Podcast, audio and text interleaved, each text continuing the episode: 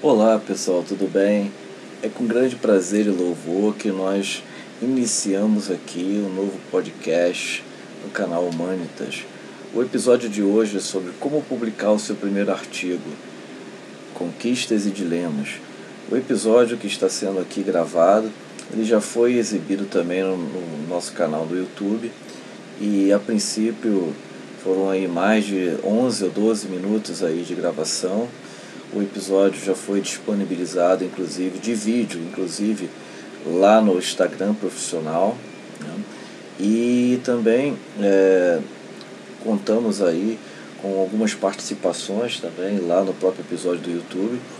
E como uh, nós sempre fazemos, é buscarmos elencar uh, um episódio uh, de podcast por semana e um vídeo por semana sobre um assunto, uma temática que é sempre levantada ah, conforme a pauta ah, da nossa aí, da nossa organização eh, e da nossa agenda no caso.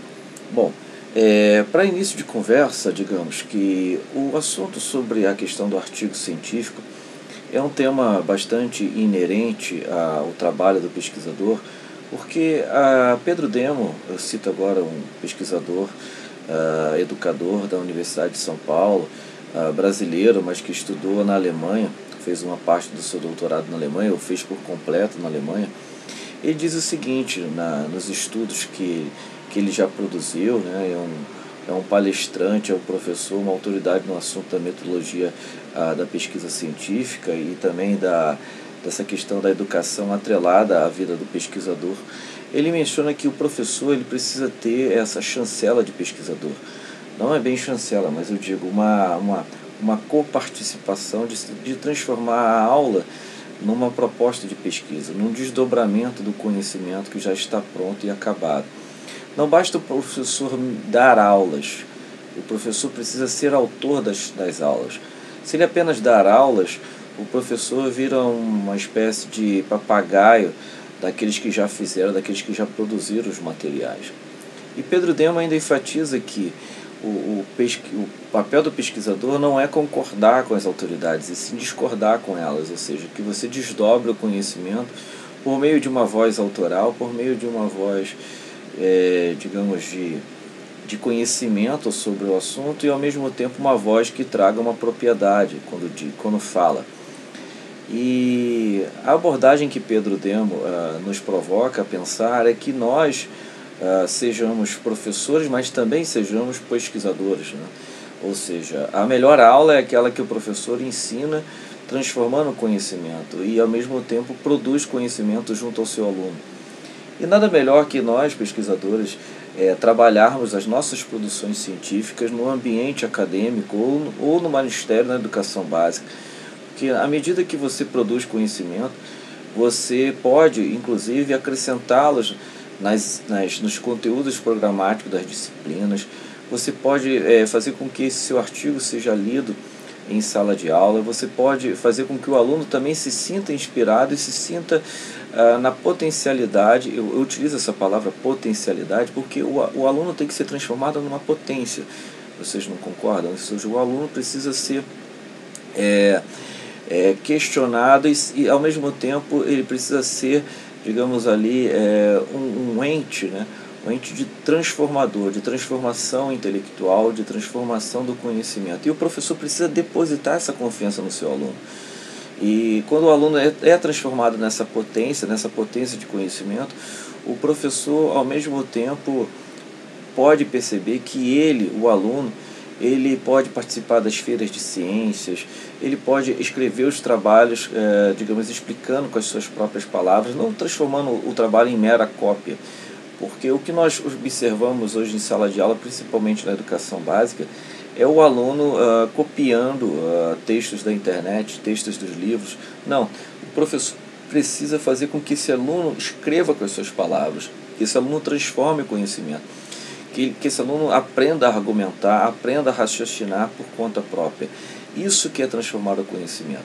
Agora, ah, voltando a falar um pouco, que a gente fugiu um pouco do tema da publicação de artigos, eu me lembro bem que em 2007, 2008 eu precisava publicar, porque eu estava iniciando o meu mestrado, Isso estava terminando uma especialização, iniciando meu mestrado, e eu tive que encontrar naquela época para aprimorar minha redação acadêmica um jornal, um jornal de um município local, em que eu pudesse ter uma coluna, uma coluna que falasse de cultura, de folclore, ah, de cinema, de filmes, de literatura, enfim, uma, uma coluna cultural.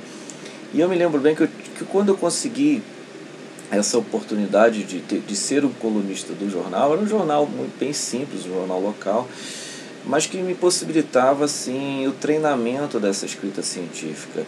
Então a minha escrita passou a servir ser como um laboratório em que em que o, o próprio cientista vai testando ali os componentes químicos para até conseguir achar ali uma combinação favorável ao seu próprio experimento. Então eu utilizei essa metáfora, não, não é à toa, né, mas para tentarmos raciocinar que a escrita também é uma espécie de laboratório, que nós estamos a todo momento ali escrevendo, reescrevendo, é, verificando quais são as palavras ah, que são ali favoráveis ao, à minha argumentação, quais são as palavras e as expressões que eu posso utilizar, quais são os conceitos que eu preciso aprender a manejar. Então eu digo, a escrita no, no jornal foi muito gratificante nesse sentido. Na medida que eu tinha o prazo para entregar e tendo você é, ali administrando o prazo que você precisa entregar, aquela rotina que você segue, é uma combinação perfeita para que você possa, digamos ali, treinar a sua escrita, treinar a sua redação acadêmica e ao mesmo tempo apreender essa escrita que muitas das vezes é fechada e hermética, mas num jornal você precisa dialogar mais com o público leitor, né? Então você precisa ao mesmo tempo criar essa dialogia, essa linguagem dialógica que você pode conversar e ser um pouco mais informal com o seu próprio leitor. Então eu me lembro bem que inclusive eu recebia uh, mensagens por e-mail de alguns leitores, sabe? Eu sempre é, ali deixava o meu e-mail e o meu nome, uma foto minha, né? Nessa coluna de jornal. Bom, é, encerrando o jornal, que foi um, um ambiente bastante prolífico na, no sentido da, da, escrita acadêmica, eu comecei a trabalhar também com as revistas de circulação, que são as revistas que vendem em banca de jornal, as revistas de divulgação científica. E daí então eu, eu na época eu, eu fiz amizade com um editor de uma revista, né, e o editor ele tinha uma pauta específica, um assunto específico para que eu pudesse pesquisar. Eu me lembro bem que na época, por exemplo, ele jogava assuntos, por exemplo, como Jacques Lacan e a literatura brasileira, quais são as correlações do pensamento lacaniano na literatura, ah, por exemplo, a geografia na obra de Lima Barreto. Então eu tinha uns temas que eu precisava sentar, quando eu digo sentar, ir até a biblioteca é, local, ou mesmo pesquisar por meio da minha biblioteca, ou na internet, né? E eu, eu não deixava para depois, eu já chegava, ia testando ali, ia fazendo e elaborando o texto. Então, quer dizer, é, isso, inclusive, essa questão do depois é, é, é um assunto que eu abordei na semana passada sobre a questão da procrastinação, a procrastinação e os efeitos maléficos na escrita acadêmica. Nós não devemos trabalhar com a procrastinação, nós devemos agir. Né? O pesquisador ele não deve deixar para depois, e sim tomar partido, tomar iniciativa e fazer acontecer. Então eu me lembro bem que eu pesquisei sobre esses assuntos que eu acabei de mencionar, sobre as pautas que eram enviadas do editor. O editor também tinha, digamos, um prazo a cumprir porque ele recebia os artigos meus, então ele tinha que entregar a, a revista, né? E é interessante também pensarmos que a moeda corrente nesse tipo de situação, falando pelo aspecto financeiro, nem sempre é questão do dinheiro. Muitos perguntam, não, mas e você recebia para isso? Você conseguia é, pagar as suas contas, a sua luz, a sua internet? Né? Então, alguns artigos eu recebi, outros não. Quando eu comecei a escrever, me lembro que eu aceitei a proposta de fazer meu nome. E como são revistas de grande circulação uh, nacional em vários estados que circulavam essas revistas, né? Revistas, para vocês terem uma ideia, conhecimento prático de geografia, conhecimento prático de língua portuguesa, conhecimento prático de literatura, são revistas que inclusive hoje são publicadas ainda, da editora Escala, né? a editora de São Paulo. Então a moeda corrente era aceitar o meu nome circular e os leitores lerem os artigos com o meu nome circulando. Então, isso é uma boa dica para quem está começando a escrever artigo. é, ou o jornal de um município, de um clube, ou mesmo o jornal do seu colégio, ou treinando a escrita acadêmica nas revistas de divulgação científica. Elas não são tão exigentes, né? você não passa por um crivo, é um grupo de pareceristas selecionados para poder avaliar o seu artigo, mas a partir do momento que você envia ao editor, o editor faz os cortes, sugere algumas imagens, depois ele manda o artigo para que você possa ler e verificar se está tudo ok. Bom, nome circulando, beleza. Foi aí que também eu fui, eh, digamos ali, eh, me tornando mais conhecido no meio acadêmico.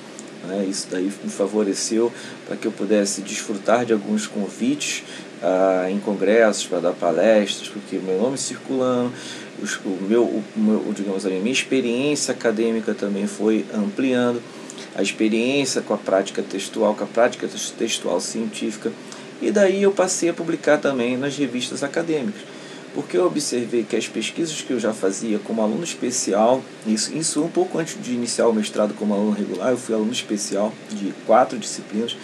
Então, como término de disciplina eu tinha que escrever um artigo, eu já adaptava esse artigo para uma revista também científica com Qualis. O Qualis é um sistema de classificação de métrica da, da CAPES, né, que regulamenta essa proposta de, de classificar as revistas todo, anualmente é, de B5, B4, B3, B2. Isso também diz assim, isso favorece para que o pesquisador tome conhecimento das avaliações que estão sendo feitas. Bom, é, então, à medida que eu publiquei o meu primeiro artigo, eu fiquei bastante honrado, né? isso foi em 2008, foi um artigo que saiu na revista Linguagem, uma revista da, da Fundação Regional de Blumenau, né? do curso de Letras, e eu falei sobre a representação da cidade de Natal nas crônicas do turista aprendiz. O turista aprendiz é um diário de viagens e a cidade de Natal foi a cidade em que o Mário de Andrade, o, o escritor folclorista Câmara Cascudo, acolheu o Mário de Andrade por mais ou menos um mês nessa cidade de Natal. Então, no artigo eu falo um pouco sobre a representação da cidade. Bom, a princípio vocês estão observando que é, essas dicas são importantíssimas. É, Para que vocês peguem o jargão acadêmico, eu aconselho que vocês tenham um caderno de anotações. E vocês vão observando quais são as expressões utilizadas no início de cada artigo, como funciona a concatenação dos parágrafos, a organização das ideias, o raciocínio lógico. Lembrando que cada autor defende um raciocínio, defende uma argumentação, e essa argumentação ela percorre praticamente todo o artigo, do início ao meio ao fim. Basicamente, um artigo é dividido em introdução, desenvolvimento e conclusão. Então, é, essa é a espinha dorsal de um artigo. Logicamente que você pode atribuir subtítulos que você pode nomear esses subtítulos, dependendo da sua criatividade. Inclusive o título, você cria o próprio título do artigo, estabelecendo um recorte daquilo que você pretende escrever. Cabe lembrar que o artigo ele tem quantidade de páginas mínima de 10 a 12 páginas e máxima de 20 páginas. Mas tem revistas que aceitam artigos que até com 30 páginas. Revistas, digamos ali, de cunho ah, museológico, é, que são ligadas às instituições, ao, ligadas aos museus. Por quê? Porque trabalha com muitas imagens também. Então os, os textos são mais longos e densos. Então cabe ali um texto, às vezes, de 30, de 30 páginas. Mas lógico, o pesquisador precisa seguir os parâmetros de cada revista, as diretrizes de cada revista. As diretrizes são o quê? Desde as normas da ABNT, a, a, a quantidade de espaços a, com o, o, digamos ali, a quantidade de, de palavras com ou sem espaço, quantidade de caracteres. Então, quer dizer, isso precisa ser seguido à risca. Porque mesmo você submetendo um artigo, o artigo pode voltar e você precisa ajustar o artigo. E falando sobre ajustes, nós também teremos uma uma live agora no mês de junho, ainda, de 27 de junho. Eu falarei junto com a professora Ana Júlia é, sobre a questão dos pareceristas, tá? Então, já aproveitando quem está ouvindo aqui o podcast, que possa participar da live na página do Instagram. Qual a função dos pareceristas, qual é o papel dos pareceristas, enfim. É, são essas questões norteadoras que eu e a professora Ana Júlia discutiremos ah, na live do dia 27 do 6, 27 de junho. Bom, é, de todo modo, eu queria dizer a vocês, para se manter vivo na universidade, você precisa publicar. Você precisa publicar, você precisa passar pelo crivo dos avaliadores, inclusive para que você possa passar num concurso público e ter uma boa produção científica. ter uma boa produção científica significa, na, na qualidade de pesquisador profissional, de publicar dois a três artigos por ano. Outra dica importante para quem está começando é participar das semanas acadêmicas, publicar textos nas, nos anais das semanas acadêmicas, que são, digamos ali, eventos científicos menos exigentes do que os congressos internacionais, os congressos regionais e as semanas acadêmicas justamente ela é organizada pelos graduandos, pelos professores dos graduandos. Então geralmente são uh, eventos científicos que não exigem um artigo de uma profundidade e uma originalidade tão grande.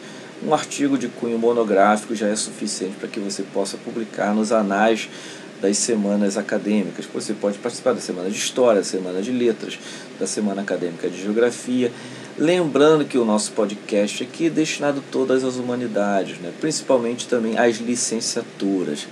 Então, quem está esperando, quem está ouvindo, não deixe, não deixe, você não fique parado no tempo, não procrastine, publique o seu primeiro artigo, não tenha medo da página em branco, escreva, escreva, não, não busque a perfeição.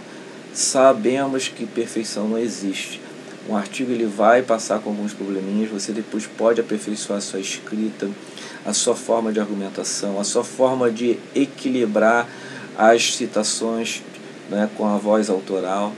Tudo isso é um aprendizado, é uma fase de aprendizado. Por hoje eu termino por aqui.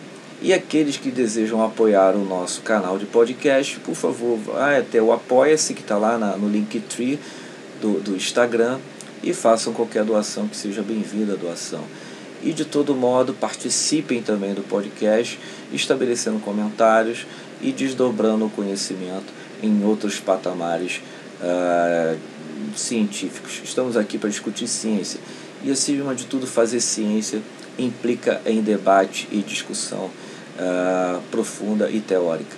Um grande abraço e uh, não se esqueçam, o nosso podcast ele circula uma vez por semana e toda vez ele também é lançado lá nos stories do, do Instagram, Prof. Cristiano Melo de Oliveira. É, quem curtiu, depois dê um joinha e, e um grande abraço mais uma vez. Até logo, pessoal.